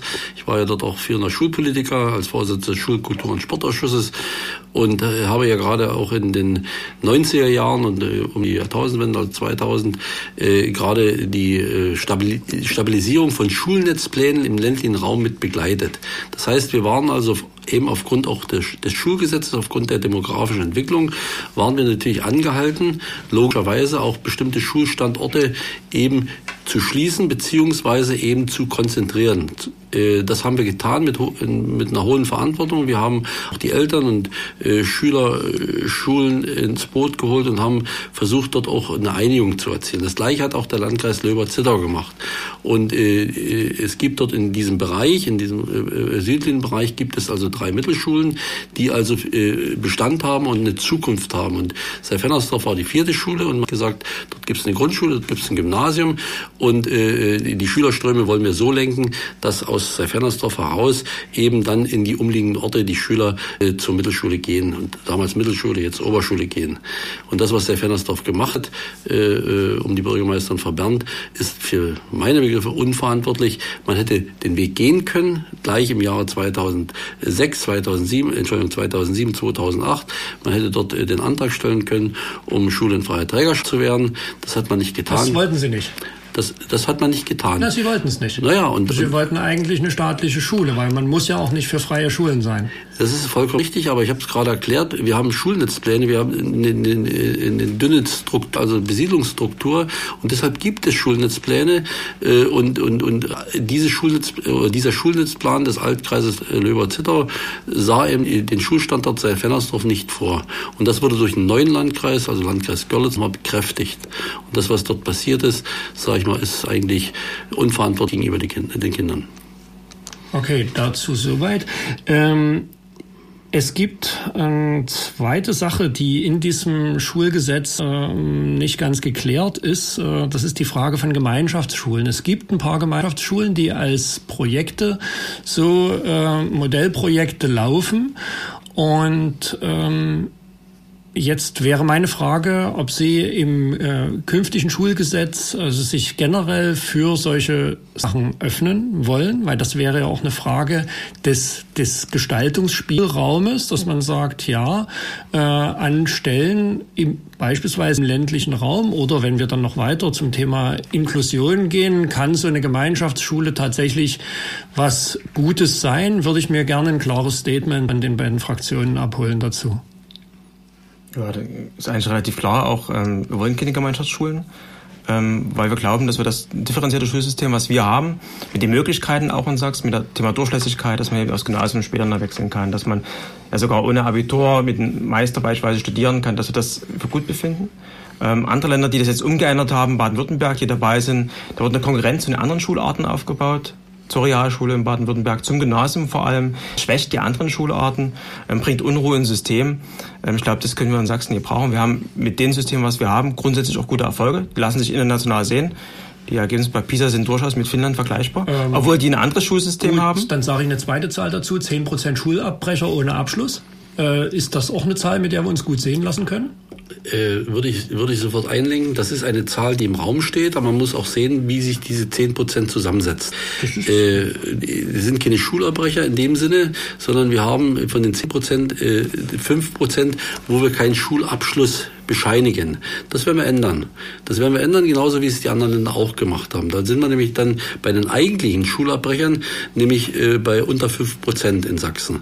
Äh, es ist einfach nur ein Stück Papier, was andere Länder ausreichen, also gerade im Förderschulbereich, wo man also sagt, dieser Förderschulabschluss ist äh, gleichwertig dem Mittelschulabschluss zum Beispiel. Also Und Sie finden das jetzt sozusagen kein Problem, äh, dass es einen Haufen Leute gibt, die eben nicht zu einem regulären Ende in dem hier vorgesehenen Bildungsweg finden. Das würde ich jetzt einfach so. Mhm. Noch, nochmal, nochmal. Wir müssen wissen, dass in diesen 10 Prozent oder man spricht ja von 12 Prozent sind ja zum Beispiel, ich nenne nur Beispiele, sind zum Beispiel Schüler dabei, die, ich gehe mal vom Berufsschulbereich zum Beispiel aus, die irgendwann die Lehre abgebrochen haben. Die werden als äh, Schulabbrecher, werden die mit in die Statistik genommen. Aber genau diese Schüler, die gehen nach einem Jahr, gehen sie an eine, eine zweite Berufsschule und machen dort erfolgreich ihren Abschluss, sind aber in der Statistik schon drin. Dann sehen wir, ungefähr fünf Prozent sind es Förderschüler, denen wir also keinen Schulabschluss bescheinigen. Andere Länder machen das. Deshalb kommen die also statistisch gesehen kommen auf geringere Zahlen. Das sind ungefähr fünf Prozent. Das Problem, was wir haben, und das, dieses Problem müssen wir anfassen, dass es tatsächlich echte Schulabbrecher gibt, echte. Und die liegen bei circa, ich sag, drei bis vier Prozent. Und das ist genau das Klientel, was wir tatsächlich unter die Lupe nehmen müssen und wo wir sagen, hier müssen wir Lösungen schaffen, um dann diese echten Schulabbrecher eine Möglichkeit zu geben, äh, einen Schulabschluss zu erlangen, um dann auch im Beruf, äh, Berufsleben, also im weiteren Leben äh, bestehen zu können. Ja, ähm, Sie haben jetzt sozusagen noch nicht, da wir jetzt gleich in einen Seitenpfad reingerutscht sind, noch nichts zur Gemeinschaftsschule das gesagt. Sag ich, gleich. ich bin der gleichen Meinung wie der Kollege Bläsner. Er hat das eigentlich schon äh, ausgeführt. Ich möchte es nochmal begründen. Wir führen mindestens zwei dreimal im Jahr ein Treffen mit Schulpolitikern aus den anderen Ländern durch. Und äh, wenn ich dann die Probleme höre, die andere Länder haben mit den verschiedenen Schulformen, die dort existieren, dann sage ich, dann sind wir genau auf dem richtigen Weg und man, schaut, äh, man schaut auch von diesen Ländern, er hat ja Baden-Württemberg zum Beispiel angeführt, schaut man neidvoll auf Sachsen mit, die, mit den klaren Strukturen und äh, demzufolge wird es sicherlich auch äh, von unserer Seite her keine Gemeinschaft Ich erinnere mich an 1990, wo äh, die Sachsen neidvoll nach Baden-Württemberg geschaut haben und eigentlich alles das abgeguckt haben, was die da gemacht haben. Mhm. Kann ich Ihnen, kann ich Ihnen sogar begründen. Ich bin der Lehrer. Ich war ja 28 Jahre im Schuldienst und äh, ich bin äh, 1993 bin ich mit meinem Stoffverteilungsplan nach Baden-Württemberg gefahren. Den habe ich handgeschrieben gehabt und äh, habe mich dann ein bisschen geschämt, weil ich diesen Stoffverteilungsplan äh, dem Schulleiter bzw. dem Fachrichtungsleiter gezeigt habe. Äh, wir schreiben jetzt 20 Jahre weiter. Jetzt äh, holt man uns als Schulpolitiker aus Sachsen nach Baden-Württemberg, um dort einen Vortrag zu halten. Ich kann Ihnen auch das Beispiel geben. Das habe ich also getan, sowohl in Bayern als auch in Baden-Württemberg, wie in Sachsen Schule funktioniert. Also jetzt ist, wird der Spieß umgedreht und man schaut jetzt neidvoll auf Sachsen, wie wir Klarst Schule hier in Sachsen organisieren. Ähm, nun gibt es äh, Leute, die beispielsweise, also ich hatte äh, gleich zum Anfang dieser kleinen Serie hier von Bildungssendungen äh, jemanden da, äh, wo es um Inklusion geht. Äh, äh, Inklusion seit fünf Jahren steht es im Gesetz. seit fünf Jahren ist in der Richtung nicht nichts wirklich passiert, sondern kommt es eher zu mehr Zuweisungen zu Förderschulen von eben Bildungsschwachen. Und äh, jetzt ist die Frage, äh, wo sehen Sie da jetzt Handlungsraum oder sehen Sie Inklusion schon verwirklicht? Ja, wir haben ja, also die Zahl der Integration hat sich ja verdreifacht in den letzten äh, fünf Jahren im Freistaat Sachsen, was eine enorme auch Anforderungen an die, an die äh, Schulen, Oberschule, Gymnasium, Grundschule stellt. Also die Zahlen haben sich ja wirklich erhöht von Integration, da spricht man nie von Inklusion. Ähm, mhm. Wir haben jetzt ja begonnen, noch mit einem gemeinsamen Beschluss im Landtag ähm, eine Expertenkommission tagen zu lassen. Die hat den Abschlussbericht geschrieben. Jetzt gibt es ein erstes Modellprojekt, weil natürlich so einfach, wie es sich anhört, jetzt kommen alle Schüler aus den Förderschulen, in der Regelschule ist es nie. Es wird es auch nie sein, es wird immer Förderschulen auch Aber geben müssen. als Liberaler müssen Sie da erstmal mit Menschenrechten relativ viel anfangen ja, können, oder? Sage, das ist aber nicht so einfach, wie, wie es erstmal erstmal hört. Und das Thema ist, wir brauchen Wahlfreiheit, die zum einen das Kindeswohl, zum anderen auch das Wahlrecht der Familie mit einbezieht. Ähm, es gibt Länder, die vorangeschritten sind, Bremen als Beispiel, die haben gesagt, wir machen jetzt Inklusion und schließen alle Förderschulen. Was machen die Eltern? Die Eltern schicken ihre Kinder nach Niedersachsen in die Förderschule, weil es eben nicht darum geht, bei der Inklusion eine Förderschule abzuschaffen. Ich glaube, da haben wir auch relativ große Einigkeit hier im Freistaat Sachsen. Es geht darum, wie gesagt, diese Wahlfreiheit zu geben, diese Rahmenbedingungen zu geben. Genau. Die, die, das ist, muss ich sagen, das ist ein Prozess, der dauert Jahre, weil natürlich auch die aufnehmende Schule zum einen von den Ressourcen her in die Lage versetzt werden, aber auch ähm, was die Fortbildung und Ausbildung für Lehrer angeht. Ich kann heute richtig, aber die, die Schulleiter äh, und betroffenen Eltern und Lehrerinnen, mit denen ich mich unterhalten habe zum Thema, haben gesagt, dass eben genau die strukturellen Bedingungen nicht vorwärts schreiten in diesem Land Sachsen. Also das wäre jetzt die Frage, was, was kann da passieren oder was muss da passieren? Da müsste man die Schulleiter oder die Eltern, die betroffenen Eltern mal am Tisch äh, haben. Also ich kann es nur bestätigen, wenn wir gerade in diesen Runden sitzen, von denen ich gerade gesprochen habe, dann äh, wird mir auch immer wieder bestätigt, äh, dass man diese Fehler, die andere Länder gemacht haben, die also die UN-Behindertenrechtskonvention eben tatsächlich eins zu eins auf Schule von heute auf morgen umgesetzt haben umgesetzt, setze ich jetzt in Anführungszeichen, weil nämlich die UN-Behindertenrechtskonvention nicht sagt, dass Inklusion bedeutet äh, äh, Schule für alle Kinder in einem, äh, in einem Raum. Das hat nämlich Folgen, die ich gleich nochmal ausführen werde.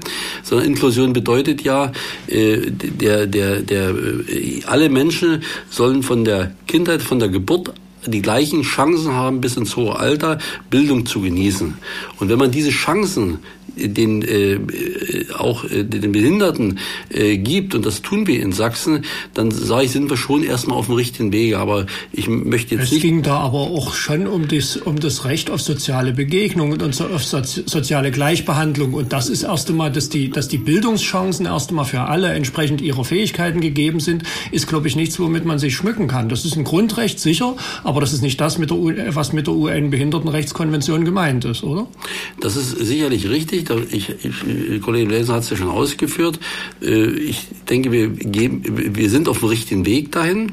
Das ist aber ein Weg, ein sehr langer Weg. Also ich, ich sage immer so eine Zahl von zehn Jahren mindestens, um äh, dann auch ein stabiles, inkludiertes System zu haben, um nicht die Fehler zu machen, die andere Länder bereits gemacht haben, äh, werden wir natürlich mit Bedacht über gerade solche Projektschulen werden wir natürlich versuchen, auch die Inklusion schrittweise und wenn ich sage vollständig, heißt es nicht hundertprozentig, weil wir auch der Meinung sind, äh, auch aufgrund der Erfahrung anderer Länder, wir werden also weiter unsere Förderschulen auch weiter im System behalten. Wir werden versuchen natürlich auch über die integrative Beschulung die Inklusion für die Menschen äh, umzusetzen, die äh, auch dazu letztendlich auch in der, der Lage äh, sind und, und, und, und, und dort auch bereit sind, äh, das zu tun. Äh, das werden wir tun, aber da werden wir, und das werden wir natürlich schrittweise machen und werden aus den Erfahrungen heraus, die eben gerade über diese Pilotprojekte momentan laufen, werden wir dann die richtigen Schritte, hoffe ich jedenfalls, auch einlenken. Hinweis noch, ich dachte, ich das, möchte das an einem Beispiel fertig, äh, an einem Beispiel festmachen.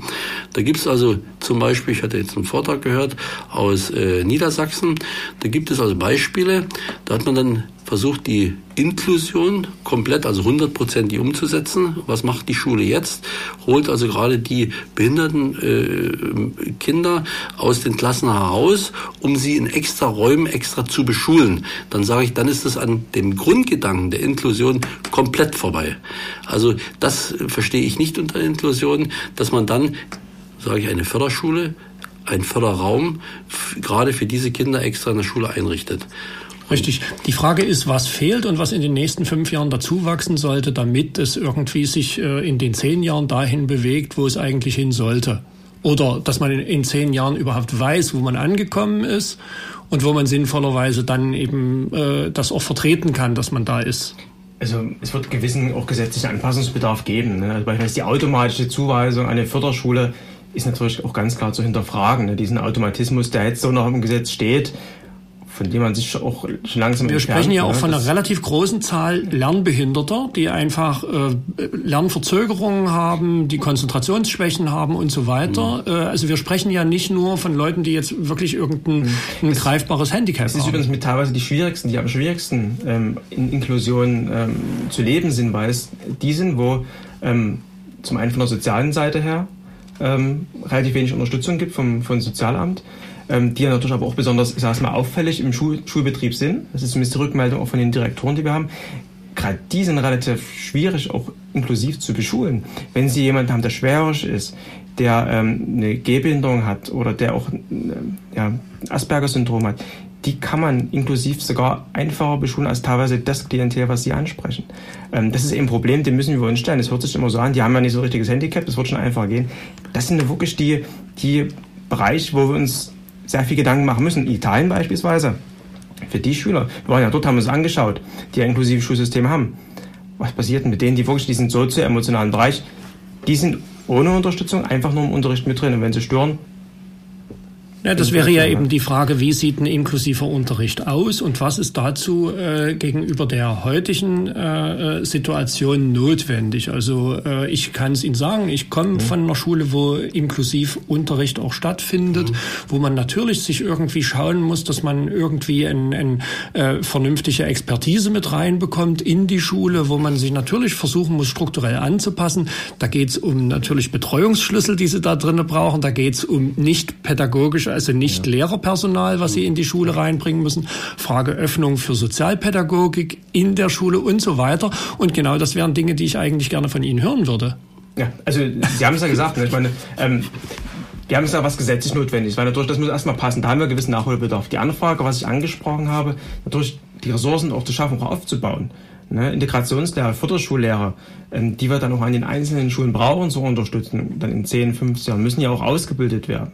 Ja, das sind diese Integrationsbegleiter müssen entsprechend ausgebildet werden. Die Lehrer müssen fortgebildet werden. Sie haben das Beispiel genannt.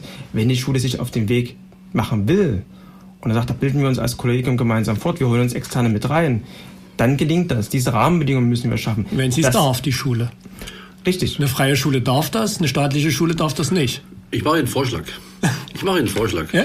Wir treffen uns in vier Jahren wieder hier am Tisch. Gut. Da haben wir nämlich genau das Ergebnis unserer ja. äh, Modellprojekte vorliegen und dann sagen wir, das ist gut gelaufen, das ist weniger gut gelaufen und wir werden das staatliche Schulsystem so oder so organisieren. Das heißt äh, in Klartext äh, eine Umsetzung der UN-Behindertenrechtskonvention nie vor 2020, weil wir bis dahin Modellprojekte machen? Nee, nee. Das Na, Sie sagen, wir treffen uns in vier Jahren Ja, wieder. um das Ergebnis, das Ergebnis dieser naja, Modell aber wenn Sie sozusagen sich mit den, wenn Sie sich an das Ergebnis der Modellprojekte dranhängen, ist natürlich die Zeit dann schon ein ganzes Stück fort fortgeschritten. Dann haben wir das Jahr 2018 und um dann was zu realisieren, dann ist, dauert schon, oder?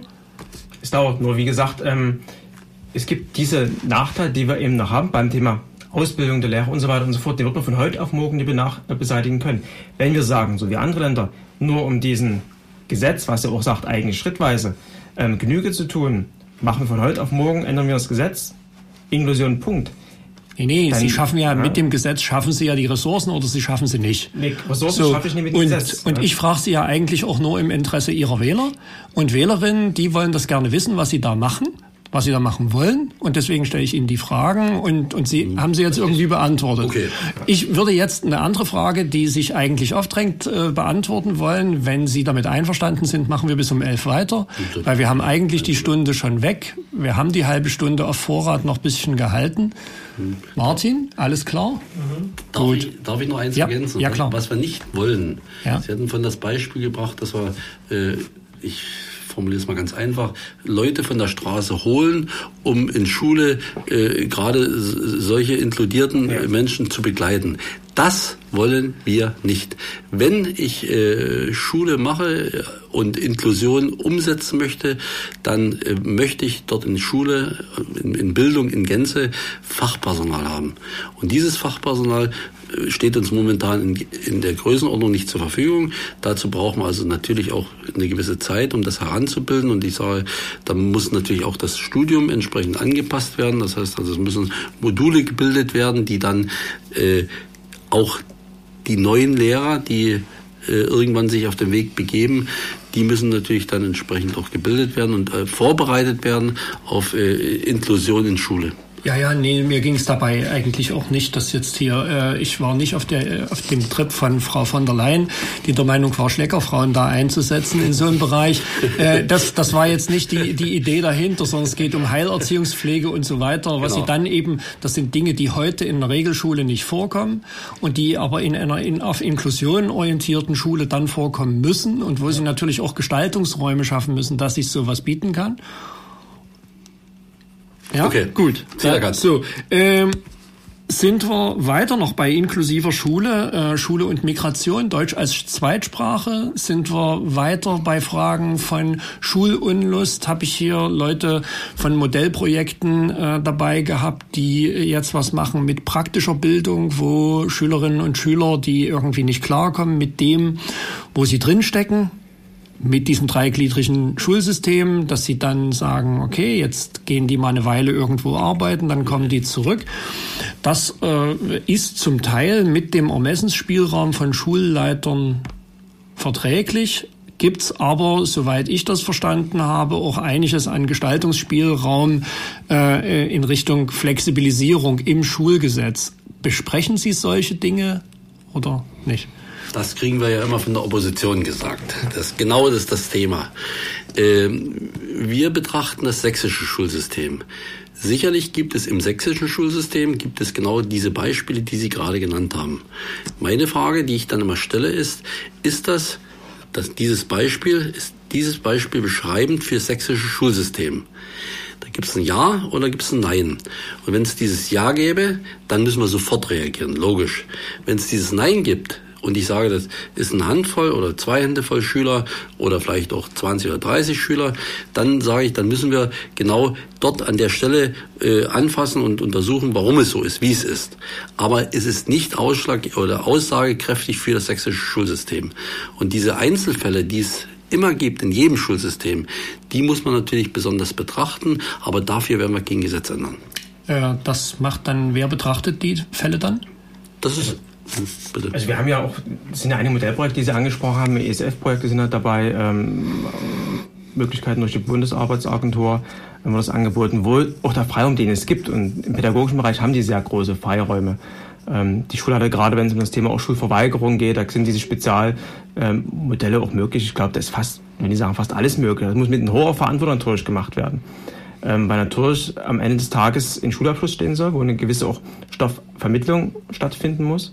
Ähm, Ziel ist ja, über diese Projekte Motivation zu bekommen wieder für die Schule, vielleicht über diese praktische Schiene, über diese Tätigkeit im Betrieb, Motivation zu finden, dass ich kann ja was. Das ist ja oftmals das Problem Unlust, ne? Motivationsschwäche. Ich, geringes Selbstwertgefühl, dass man wieder gebraucht wird, dass man was kann, dass man unterstützt wird ähm, und wieder ein System zurück die, die Schüler bringt, um ihren Abschluss zu machen ich glaube, da sind wir eigentlich auch auf einem ganz guten Weg in Freie Sachsen, genau diese Projekte zu unterstützen. Ähm, am Ende des Tages muss aber, und das muss der Abschluss stehen. Ja, also Realschulabschluss, Hauptschulabschluss. Und wir hatten ja vorhin das Thema schon, ähm, wir tun den Schülern keinen Gefallen, wenn wir sagen, okay, ihr kriegt jetzt den Abschluss dafür, wir geben euch die Freiräume und setzen vielleicht das Niveau herunter. Weil gemessen werden es letztendlich bei einem Arbeitgeber, wo der Lehrling auf der Matte steht, der die Leistung bringen muss oder eben nie bringt. Ähm, und das, da wird es am Ende abgerechnet und ich glaube, da könnte die falsche ähm, ja, ja, Bescheidenheit ähm, für Fehler am Platz sein. Gut, äh, Deutsch als Zweitsprache. Ja, Schule und Migration. Ich komme aus einer Stadt Heidenau. Wir haben in der Grundschule Deutsch als Zweitsprache, ähm, weil wir auch viele Russlanddeutsche dort ähm, bei uns haben. Ähm, gerade auch in dem Bereich, das ist ein sozialer Brennpunkt ähm, hat es sehr, sehr gut bewährt. Ähm, Deutsch als Zweitsprache.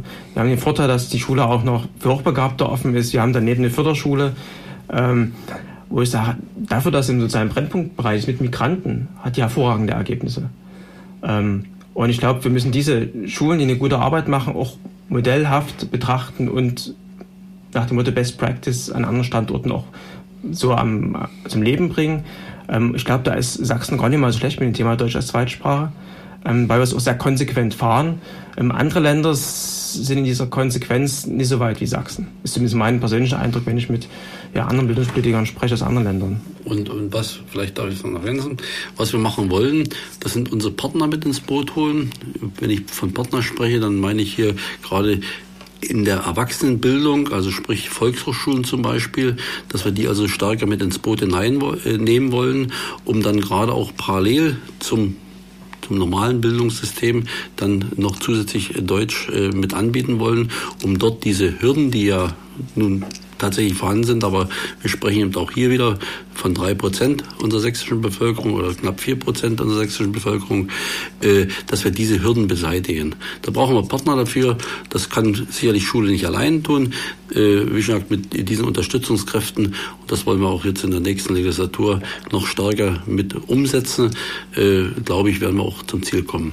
Braucht es Fortbildungsprogramme für Lehrerinnen und Lehrer, dass sie äh, mit der Situation von relativ schnellem Zuzug. Sachsen hat sich da ja sehr viel Zeit im letzten Jahr gelassen, bis in September, Oktober äh, die Leute in der Erstaufnahmeeinrichtung zu lassen und sie dann äh, in die Städte raus zu entlassen. Das hat äh, an den ganz konkreten Ecken äh, hat das zu einigen Problemen geführt. Äh, äh, und beobachtbar für mich jetzt als neutralen Beobachter, der ist nicht ganz neutral natürlich nicht, aber äh, der ich da irgendwie mal da so drauf schaue und erstmal von gar nichts eine Ahnung habe, habe ich den Eindruck, okay, die sind überfordert. Also Fortbildung kann grundsätzlich nicht schaden. Die Frage ist, organisieren Sie sie? Ähm, äh, welchen Platz haben die Lehrerinnen und Lehrer in ihrem Leben, in ihrem Berufsleben für Fortbildungsmaßnahmen? Ist dafür genug Platz da? Ist dafür genug Geld da? Geld ja. Platz entscheidet eigentlich der Lehrer selbst. Man kann den Lehrer nicht zwingen, Fortbildung sich angedeihen zu lassen, bestimmte Fortbildung angedeihen zu lassen. Äh, wir haben die Möglichkeiten in Sachsen. Wir haben äh, zum einen haben wir die Möglichkeit äh, bei der bei der Salf in, in, in Meißen dort Bildung angedeihen zu lassen. Zum anderen organisiert sich Schule selbst auch über sogenannte schulinterne Fortbildung, Schilf abgekürzt, werden also dann über so eine Art Schneeballprinzip werden also dann Fortbildung auch vor Ort angeboten, dass also der Lehrer eben nicht zweieinhalb Tage nach Meißen fahren muss, dass man das tatsächlich nach dem Unterricht machen kann oder eben dann auch in den Ferienzeiten werden dann Angebote gemacht, um in Schule, das machen dann auch Fachberater, um in Schule dann solche Fortbildungen zu genießen. Ähm, ja, wenn wir stärker äh, diese Probleme erkennen, werden wir natürlich auch uns diesem Problem stärker widmen müssen. Das ist ganz logisch. Äh, und dann auch speziell gerade für diesen Kollegenbereich werden wir natürlich dann auch spezielle Angebote äh, in Sachsen organisieren müssen. Äh, ich bin der Meinung, momentan reichen die Angebote aus. Aber wie schon gesagt, mit einer vernünftigen Analyse werden wir natürlich in Zukunft sicherlich dort stärker Angebote auch bringen müssen. Gut, letzte Frage in dem Bereich dieser harten Fakten. Äh, wir bekommen äh, im nächsten Jahr so ungefähr 1000 Lehrerinnen und Lehrer weniger oder anderthalb tausend, die in Rente gehen. Äh, also es gibt einen Abschmelzprozess. Ähm, die Lehrerinnen und Lehrer müssen ersetzt werden. Es wird von bestimmten Leuten, ich kann das nicht einschätzen, aber es gibt Leute, die jetzt schon von einem gravierenden Lehrerinnenmangel sprechen. Äh, es gibt auch Zahlen, die äh, gesagt werden, dass eigentlich äh, über die Substitution der fortgehenden Lehrer hinaus wenigstens 500 pro Jahr neu eingestellt werden sollten, sagt Frau Stange von der SPD. Wo stehen Sie mit Ihren Erwartungen? Denken Sie, dass es so weitergeht, darauf zu warten, dass die Schule weniger wird? Oder muss da was getan werden? Und was muss getan werden? Schule wird nicht weniger. Wir wissen, dass wir einen Schüleraufwuchs haben. Wir sprechen von 4.000 bis 4.500 Schüler pro Jahr. Das heißt also, wir werden also einen Schülerzuwachs in Sachsen haben. Richtig ist, dass natürlich dieser Altersbauch, den wir vorantragen, dass dieser Altersbauch gerade in den nächsten Jahren auswächst. Das heißt also, wir werden tatsächlich gestandene Lehrerinnen und Lehrer aus dem Schulsystem in den verdienten Ruhestand schicken. Positiv für Sachsen ist, dass wir viele junge Menschen haben, die gerade diesen interessanten und sehr schönen Lehrerberuf ergreifen wollen. Das heißt, wir sprechen hier von circa zwei bis 2200 junge Menschen, die im Bereich Schule arbeiten wollen. Ein Problem, was ich habe und was ich sehe, ist erstens, die jungen Menschen kommen nicht alle aus Sachsen. Das heißt also, ich spreche immer von 40 bis 50 Prozent, die aus anderen Bundesländern kommen. Das ist ein erstes Problem. Gehen die wieder zurück oder bleiben die in Sachsen? Fragezeichen. Zweites Problem. Nicht jeder junge Mensch, der Lehrer werden will, wird am Ende des Tages auch Lehrer. Das heißt, es müssen ja auch Prüfungen bestanden werden und man muss auch die Kompetenz besitzen, dann auch als Lehrer arbeiten zu können. Also auch wieder ein paar Prozentpunkte, die dort weggehen. Das eigentliche Problem, was ich sehe, ist folgendes, dass der junge Mensch, der Lehrer werden möchte, dass er sich nicht vorher informiert, welche äh, Ausbildungsfächer beziehungsweise welche Schularten tatsächlich dann auch in äh, in den Jahren 16, 17, 18, 19, 20 tatsächlich auch gefragt sind. Das heißt also, die Standardausbildung, wir sprechen immer von Deutschgeschichte, am besten gymnasialer Bereich, wird immer noch sehr äh, gut äh, angenommen und, und, und auch gern studiert. Und die MINT-Fächer, die wir eigentlich brauchen, momentan brauchen, die äh, werden erstmal beiseite gelegt. Den Bereich der Oberschule, äh, den ja ein Gymnasiast nie durchlaufen hat, der wird gern auch beiseite gelegt. Also ich möchte kein Mittelschullehrer werden. Und das sind und dann und am und ganz zum Schluss, und ganz zum Schluss, wenn es darum geht, dann die Absolventenvermittlung zu machen und man sagt also, in den Ballungsräumen Dresden, Leipzig, Chemnitz sind genügend Lehrer da, die dort auch arbeiten wollen. Aber geht ihr mal nach Ostsachsen, also in meine Heimat, in den Landkreis Görlitz oder eben ins Erzgebirge, da werden die Hände gehoben und wird gesagt, nee, also aufs Dorf möchte ich nicht, also in ländliche Räume möchte Richtig. ich. Aber das ist was, was ich mir jetzt relativ viel habe von verschiedenen Leuten anhören können, diese Problembeschreibung. Sie sind Politiker, Sie wollen gerne Bildungsminister werden. Äh, oh, was, was werden Sie dagegen tun? Also wie wollen Sie da Lenkungswirkung entfalten? Die Leute werden weiterhin, äh, wenn sie niemand davon abhält, Deutsch Geschichte lernen. Also erstens mal, das ist ja sagen wir, das Hauptthema dieser Legislatur gewesen. Ich denke mal, es wird auch ein wichtiges Thema der nächsten Legislaturperiode werden, das Thema Lehrerbedarf. Wie sichern wir das Ganze? Als ich 2009, Anfang 2010 im Landtag kam und bildungspolitischer Sprecher wurde Und ich gesehen habe, dass wir nur 1000 Studenten jedes Jahr aufnehmen, aber damals schon bekannt war, dass wir am Ende des Tages 2016, 2017 allein ja, mehr als 1000 auch Abgänger haben, habe ich gesagt, nee, das passt auf jeden Fall nicht zusammen. Ne, das ist Bereich Wissenschaftsministerium, ähm, Lehrerausbildung, ähm, Hochschulen. Da hat wohl jemand geschlafen. Ja. Übrigens Frau Dr. Stange, die ja jetzt das Ganze bemängelt, mal, mal so nebenbei. Ähm, was haben wir gemacht? Wir haben die verdoppelt, die Ausbildungszahl. Weil, Lothar Biens sagt es zu Recht, nie alle kommen durch. Sind wir an einem Bundesland, wir haben eine Schuldenquote. Ähm, wir haben gesagt, auch äh, die CDU weiß ich, die waren ja in Bayern, haben gesagt, wir brauchen mal einen Plan, was für Fächer scheiden aus, wie viel brauchen wir prozentual. Wurde gemacht, 2010 Antrag beschlossen, entsprechend im Landtag, ähm, um auch den Studenten Hinweise zu geben, was sollt ihr studieren. Das gibt es jetzt. Ähm, das heißt, von der Ausbildung her sind die Grundlagen gelegt. Man ist dann überall zufrieden, weil nach wie vor sich zu viele im Bereich Geschichte, Gesellschaftskunde ähm, einschreiben. Aber die Grundlagen dafür sind gelegt, dort eine bessere Bedarfssteuerung zu haben. Ähm, zweite Sache ist, ähm, wir haben jetzt die, die Aufgabe, die steigenden Schülerzahlen abzusichern, auch die entsprechenden, ich sage es mal, Ausfallstunden, wenn mal jemand krank wird. Ähm, das heißt, wir müssen jedes Jahr, ihr sagt ja mindestens 1000 Lehrer, wir sagen, so viel wie jetzt ausscheiden, plus nochmal zusätzlich 200 bis 400. Das ist weil halt, man kann nie voraussagen, ähm, wie viele Lehrer gehen ganz konkret ab. Manche warten ein Jahr länger, manche äh, machen ein Jahr früher eine Rente mit 63. Ist zwar für Lehrerbereich nicht so relevant, aber das heißt, wir wissen relativ mehr oder weniger genau, plus minus 100, 200, dass in etwa 1000 im Schnitt aussteigen. Und ich sage mal, wir brauchen, um die Schülerzahl abzusteigen, mehr Lehrer ähm, im System. Ähm, dafür sind die Grundlagen auch gelegt. Ähm, ja, beispielsweise gegenüber dem letzten Doppelhaushalt, ähm, vor allem im Grundschulbereich, mehr Stellen geschaffen.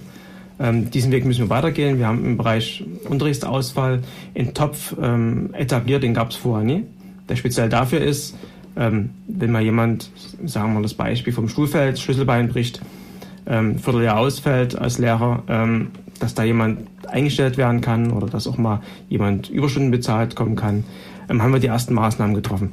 Das wird uns am nächsten Legislaturperiode natürlich weiter beschäftigen, weil die Mathematik-Physiklehrer werden wir uns leider so schnell nicht backen können. Das ist die schlechte Nachricht.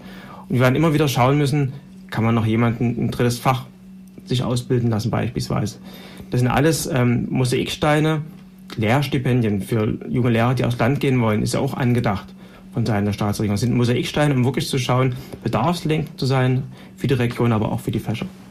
Gut, ähm, dann schwenkt mal jetzt nochmal das Thema. Ich habe ja noch einen dritten Gast hier im Studio, der hat überhaupt noch nichts mit gesagt. Ähm, naja, wir sind, es ist ja durchaus interessant, die, die Zeit. Es ist ja nicht so, dass wir hier ähm, nur Unsinn geredet haben, sondern äh, ja, trotzdem. Äh, es gibt äh, seit 2009, 2010. Äh, Sie haben damals relativ unpopuläre Maßnahmen äh, mitverantwortet, äh, die gegen die äh, Stellung der freien Schulen sich ausgewirkt haben, bei denen die äh, die äh, Förderung freier Schulen in erheblichem Umfang zurückgefahren worden ist und die äh, wo äh, unter anderem, was das Schmerzhafteste an vielen freien Schulen ist, äh, der Schulgeldersatz gestrichen worden ist für Leute, die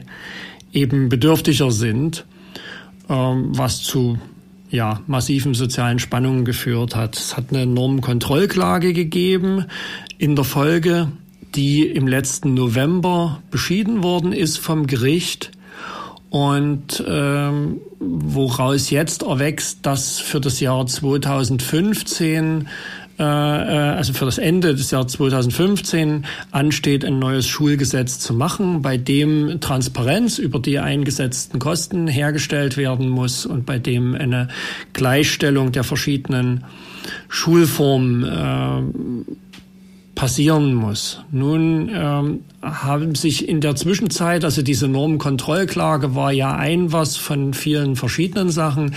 Die Eltern sind sehr aktiv geworden, haben sich in den Jahren erheblich entwickelt, soweit ich das beobachten kann, in Richtung nicht nur eigene Interessen zu vertreten, sondern tatsächlich einen Überblick darüber zu gewinnen, was eigentlich äh, für gute Bildung für alle gebraucht wird. und sind mit dem gegenwärtigen Lauf nie wirklich zufrieden, äh, wie das sich seit dem Urteil im November letzten Jahres so gestaltet. Vielleicht mögen Sie, Herr Seifert, mal ein paar Worte zu verlieren, dass wir dann mal irgendwie. Tja, das ist natürlich meine Chance, gleich nochmal am Anfang mit der Entscheidungsfindung zu beginnen und dass die Kürzungen 2010 im Doppelhaushalt nun äh, eine Entscheidungsfindung bewirkt haben mit diesem Verfassungsgerichtsbeschluss, war sicherlich damals äh, von Ihnen noch nicht ganz so abzusehen. Und letztendlich haben wir auch an der Diskussion heute gemerkt, dass an vielen Feldern in der Schulpolitik ähm, natürlich gesehen muss, was bedeutet es für die gesamte Schule, dieses Urteil, was wir da haben und dass wir gerade in den Schulen in freier Trägerschaft viele Dinge ausprobiert haben, von denen wir jetzt natürlich, dass sie auch im gesamten Schulbereich eingesetzt oder genutzt werden können, die äh, Sachen, und dann äh, man davon natürlich auch äh, ähm, Nutzen äh, äh, für die Schüler bringen kann. Generell sind wir natürlich als Eltern immer sehr kritisch und denken, dass wir vor Ort äh, immer ganz konkret wissen, was ankommt, was natürlich auch an Rahmenbedingungen ankommt und wenn wir dann äh, zum Thema Inklusion sprechen und sehen, dass gerade bei der Lehrerausstattung Rahmenbedingungen von 28 Schülern, teilweise haben wir schon 29 Schülern in Klassen ankommen, dann sind wir natürlich sehr kritisch und haben uns in den vergangenen Jahren also wirklich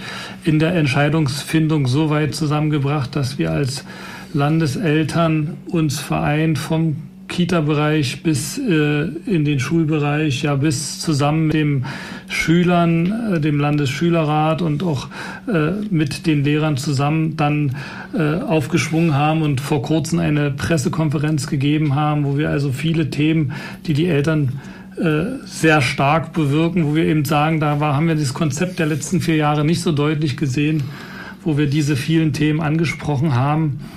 Ähm, und wo wir eigentlich vielleicht um noch ein, um, um ein, äh, eine Grundaussage zu finden, auch für den heutigen Abend, wo wir als Landeseltern in großer Übereinstimmung auch mit dem Urteil vom 15. November letzten Jahres gesagt haben, wir wollen wirklich eine Wahlfreiheit für die Eltern haben. In anderen Bereichen, Kindergartenbereich sind wir da schon viel weiter, aber gerade im Schulbereich für die Inklusion ist es ganz wichtig, die Wahlfreiheit. Wir wollen nicht das eine oder andere abschaffen, darum geht es nicht. Wir wollen gucken als Eltern, natürlich zusammen mit allen anderen, was ist das Beste für unser Kind. Und dazu gehört dann die Wahlfreiheit auch zu sagen, vielleicht soll unser Kind lieber auf äh, die kommunale Schule gehen, vielleicht soll sie ein anderes, äh, soll das Kind ein anderes äh, Bildungskonzept in Form einer anderen Pädagogik haben oder vielleicht soll unser Kind eben, ist es besser aufgehoben, auch in der Förderschule. Und äh, Vielleicht kann man dazu auch noch sagen, vielleicht ist es besser aufgehoben in der Gemeinschaftsschule. Wirklich, wie gesagt, wir gehen davon aus, Eltern vor Ort können zusammen mit allen anderen die besten Entscheidungen für die Kinder fällen und sollten die Wahlfreiheit haben. Und das sagt der Landeselternrat schon seit langer Zeit. Und das hoffen wir natürlich, dass das auch mehr und mehr in die Entscheidungsgremien der Parteien dann mit reingetragen werden können. Ähm, das sozusagen als äh, Sache, die nicht unbedingt nur immer Geld kostet. Das sind einfach auch Rahmenbedingungen wie Autonomie vor Ort. Und bei anderen Fragen, wo es dann wirklich auch um Verfassungsrang geht, wie bei der Gleichstellung von äh, äh im Schulsystem, da wird es sicherlich auch Geld kosten, aber das hat eine große Chance fürs gesamte System. Und äh, da fordern wir natürlich von der Politik die entsprechenden Rahmenbedingungen und auch das entsprechende Verständnis von Demokratie. Wenn wir sehen, ein Verfassungsgericht hatten einfach klar gesagt, das vor vier Jahren beschlossene war, entsprach nicht unserer Verfassung, dann möchten wir das natürlich umgesetzt haben. Dann möchten wir natürlich, dass auch das Gesetz so konsequent äh, äh dann umgesetzt haben, dass man auch gerade momentan sagt, wie Sie vorhin ansprachen, die Gelder, die nun teilweise bewilligt wurden oder die 35 Millionen speziell für die Schulen in freier Trägerschaft. Ich glaube, das ist nur ein erster kleiner Tropfen auf dem heißen Stein, weil man prinzipiell auch jetzt noch in der Verpflichtung steht, dass das Sachkostengesetz, was noch bis zum ersten, also bis zum 31.12. Äh, 2015 gilt und was eigentlich schon drei Jahre überfällig ist zu bearbeiten. Diese Sachkosten wurden vorenthalten und da muss man sich einfach auch noch an das geltende Gesetz halten. Wenn man sagt, das eine kann erst dann, so lange haben wir Zeit, dann müssen wir das andere aber eben auch rechtzeitig noch einhalten. Und das ist das, was wir als Demokratieverständnis von den Eltern natürlich von der Politik erwarten. Und da ist natürlich total spannend vor so einer Wahl, wie man sich dazu positioniert. Bisher ist es noch nicht ganz zur Zufriedenheit ausgegangen. Ganz einfach. Am 31.12 wird nicht der Tag sein, wo dieses Gesetz verabschiedet wird. Wir werden das Gesetz sicherlich und das auch das Versprechen der Kultusministerin, das Gesetz, nun weiß, kann ich nie im Monat sagen, ob das der Mai 2015 sein wird oder der Juni 2015 sein wird, das kann ich Ihnen heute nicht sagen, aber zumindest kann ich Ihnen sagen, äh, Sie haben Sicherheit zu Beginn des neuen Schuljahres 2015, 2016. Also wir werden das Gerichtsurteil so nicht ausreizen. Trotzdem würde mich interessieren, was ist eigentlich mit den Sachkosten? Kosten. Was, äh, was hat's da auf sich? Also 35 Millionen werden mit äh, pompös irgendwie äh, auf den Tisch gelegt. Klar ist, dass irgendwo ein Defizit von 250 Millionen von den freien Schulen äh, vorgerechnet worden ist. Das heißt also, es ist nicht annähernd ein Betrag, der da irgendwie deckend wäre. Und eben die Frage der Sachkostenanpassung äh, steht im Raum. Warum steht die eigentlich so lange im Raum und ist nicht bearbeitet worden? Haben Sie eine Erklärung? Ich kann das relativ einfach sagen, weil damals 2000 2007 der Gesetzgeber gesagt hat, äh, wir legen 25 Prozent ähm, der Personalkosten sind Sachkosten. Es war damals klar, dass es ein Schätzwert war. Ähm, wird auch damals so, ich habe die normales durchgelesen Protokolle so auch gesagt, was auch ein Kritikpunkt des Gerichts war, dass man eben geschätzt hat. Ähm, wir haben gesagt, ähm, wir wollen mal zumindest stichprobenweise schauen, passen die 25 Prozent? Ähm, das haben wir 2013 im Frühjahr auf den Tisch bekommen, wo gesagt wurde, na, die 25 Prozent passen nicht wirklich, sondern der Anteil ist wesentlich höher ähm, haben auch gesagt, auch schon damals vom Urteil, dass Handlungsbedarf besteht im Bereich der Sachkosten. Ähm, und da gab es dann das Urteil, was erstmal auch gesagt, das Gesetz gilt zwar erstmal bis Ende 2015, das jetzige auch das verfassungswidrige Gesetz gilt zwar erstmal als Berechnung, deswegen gab es ja diesen Prozess, wo sich freie Träger und Staatsregierung verständigt haben, diese Übergangslösung zu machen. Weil klar war, wir brauchen, wir haben Nachholbedarf im Bereich Sachkosten. Es, einige Schulen waren schon, ich es mal, an der Grenze wo wir gesagt haben, auch in Abwägung der Tatsachen, denen muss jetzt schnell auch geholfen werden unabhängig, ob das Gericht es eine lange Frist lässt oder nie. Richtig, das aber das, soweit ich das verstanden habe, ist ja äh, völlig egal sozusagen, ob der, ob jetzt der, Gesetz, äh, der das Gericht sagt, dieses Gesetz ist Murks, das muss irgendwie weg. Äh, steht doch in dem Gesetz drin, dass das angepasst werden soll nach vier Jahren. Und nur, nur ist sozusagen von 2007 plus vier ist 2011. Da hätte es in dem Moment angepasst werden müssen. Und das war jetzt meine Frage. Das ist noch nicht 2013, wo dann ein Gericht irgendwie was moniert.